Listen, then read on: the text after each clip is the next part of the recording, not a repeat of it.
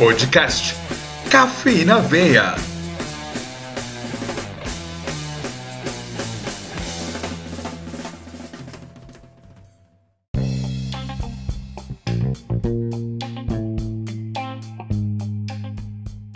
Olá, ouvintes! Aqui quem fala é Daniel Ayala, começando mais um Café na Veia. Hoje trago Paulo Stoker, artista plástico, cartunista e muralista, criador de vários personagens, foco no mais importante, Clovis. Ele é urbano e atemporal. Os quadrinhos não utilizam recurso de texto, mas, genialmente, possuem uma comunicação universal, o movimento e o sentimento, representados pelos traços únicos de Stoker. A característica marcante dos trabalhos onde Clovis trafega é a sutileza acompanhada de uma visão humanizada do mundo, com humor, amor, inteligência, crítica e acidez. Tudo misturado com nanquim e fartas porções de atitude. Clovis é considerado pelo cartunista britânico Carl Dixon, do Diary of Cartoonist and Writer, como um personagem genial pela simplicidade e singularidade de seus traços e pela forma de como utiliza os quadrinhos em sua volta. O personagem consegue utilizar as linhas para transitar pela obra, sem que fique preso nos traços que o cercam. Para quem não conhece, busque por Clovis Stoker nas redes sociais, como Facebook, Instagram, ou faça uma busca no Google. Verá que muitas obras irão aparecer. Tenho certeza que sua visão de cartoon, arte gráfica e desenho irá mudar para sempre.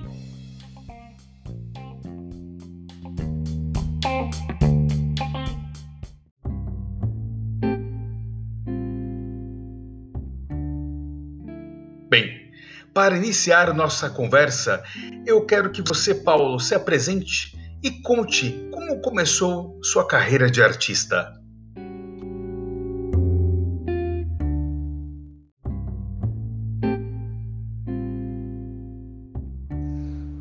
Oi, Daniel.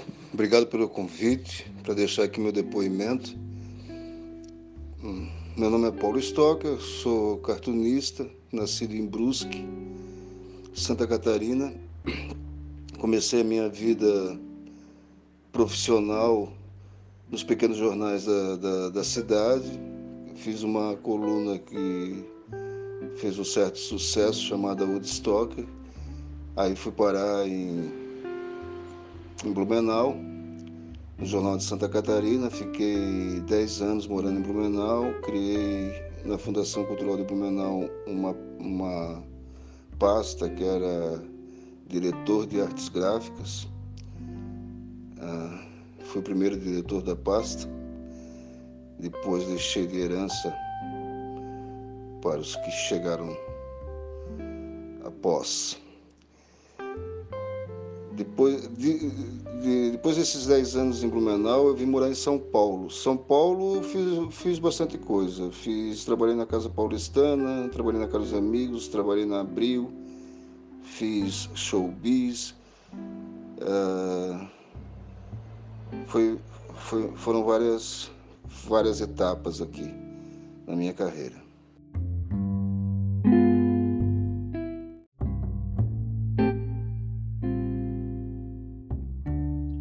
Como surgiu seu principal personagem, o Clovis?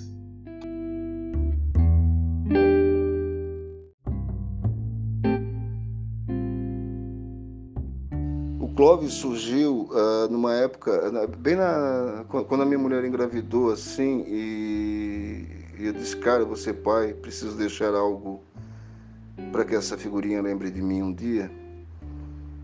Uh, quando me for e eu tinha feito uma silhueta, uma silhuetazinha, bonequinho de chapéu, já era o Clovis, só que não tinha nome ainda.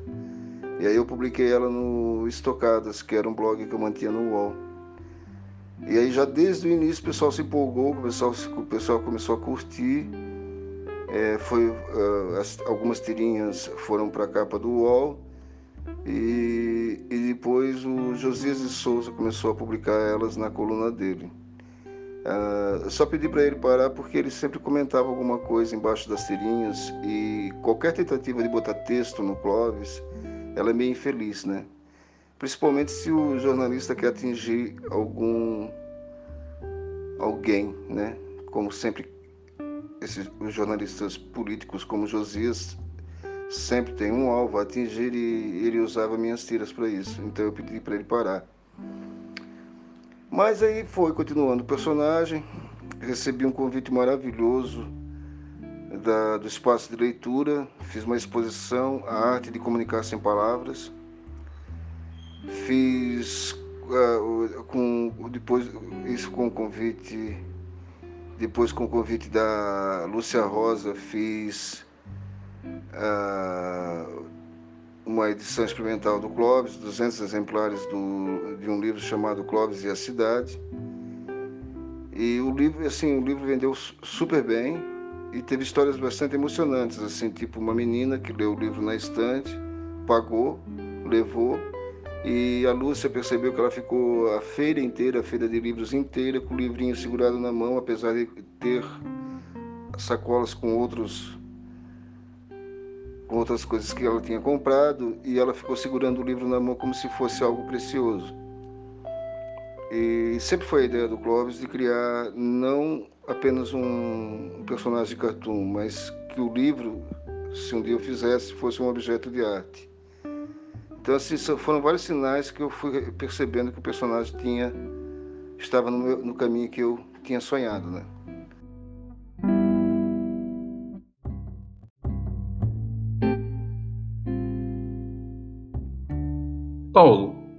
Quero que você conte um pouco sobre o incentivo que você recebeu de um dos maiores designers gráficos do Brasil, o Miran, e sobre a visão de Carl Dixon, grande cartunista inglês, que enxergou em sua obra uma grande inovação artística.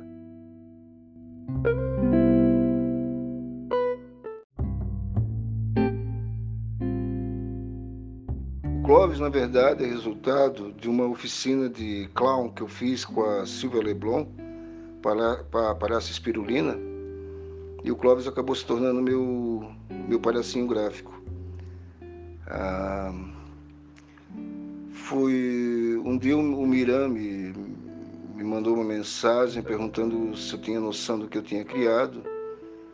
Eu falei para ele que eu estava começando a ficar com medo desse negócio, porque até ele, que era um cara que eu achava um dos maiores artistas, acho ainda, um dos maiores artistas gráficos brasileiros, tinha se preocupado em comentar aquilo comigo. O... Depois também teve o Carl Dixon, que fez um texto maravilhoso falando da construção, como eu construí o personagem. E o Carl Dixon é um estudioso de quadrinhos, de cartoon, além de ser cartunista em inglês ele fez um texto falando que eu tinha criado algo novo no cartoon uh, e por essa coisa do Clóvis brincar com as estruturas, né? Além de fazer humor sem texto, uma coisa bastante interessante quando você vende cartoons para o mundo, né?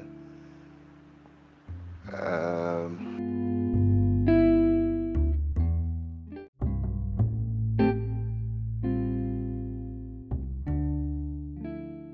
A arte de emocionar sem palavras. Eu vejo como uma grande definição diante do seu personagem Clovis. Conta para nós um pouco desse reflexo no seu público e, principalmente, como isto vem atingindo fãs no mundo todo.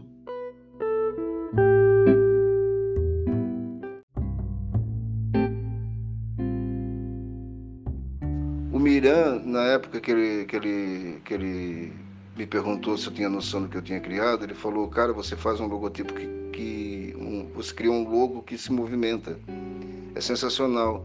E me perguntou por que eu não fazia uns cartazes disso. Eu falei, cara, não tem condições, né? Eu sou filho de caminhoneiro, não tenho grana para essas coisas. Ele acabou fazendo mil cartazes do Clóvis na época, foi uma coisa fantástica. Depois disso, eu publiquei, fiz uma capa em Nova York, na revista do W42ST, uma revista maravilhosa. Uh, o Clóvis sempre me deu um retorno muito grande, assim, principalmente de leitores, né? Eu tenho uma menina da Birmania que me escreveu uh, como eu conseguiria, que me perguntou como eu conseguia emocionar sem palavras.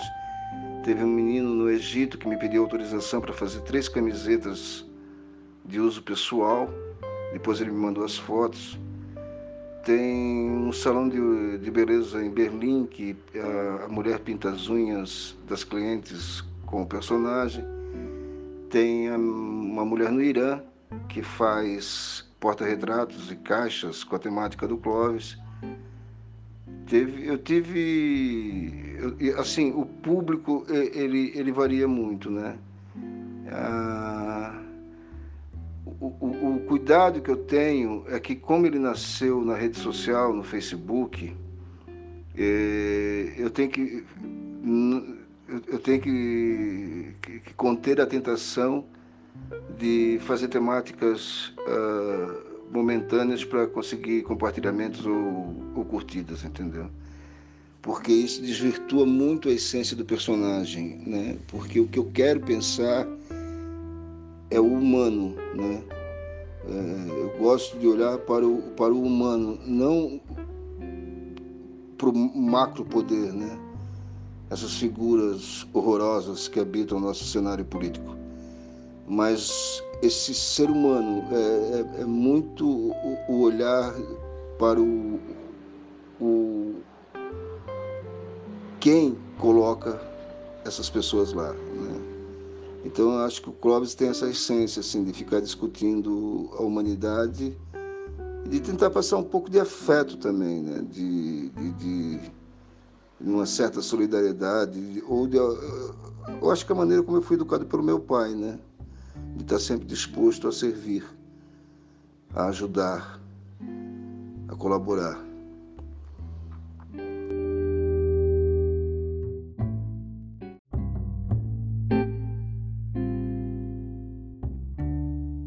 Bem, para finalizar nosso bate-papo, Paulo, conta um pouco sobre a formação e a finalização da sua obra, do seu livro do Clovis, algo que você sempre almejou e finalmente está sendo concretizado.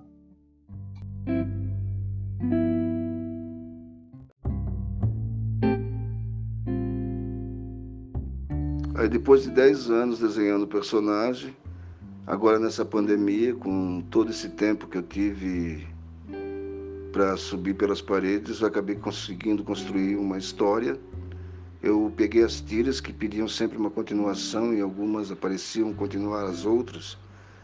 Então eu linkei essas tiras e construí uma história de amor, que é a história do, do Clóvis e da dona. Eu espero muito que as pessoas curtam, como eu curti fazer, me dediquei ao máximo. O livro está agora em julho, à disposição das pessoas, em e-book e impresso.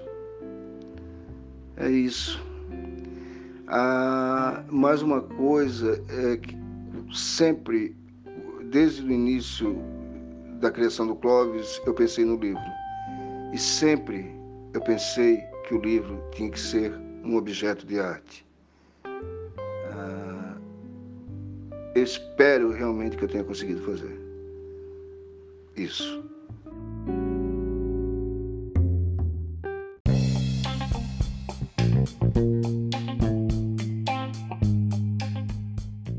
Paulo, muito obrigado pela participação no Café na Veia.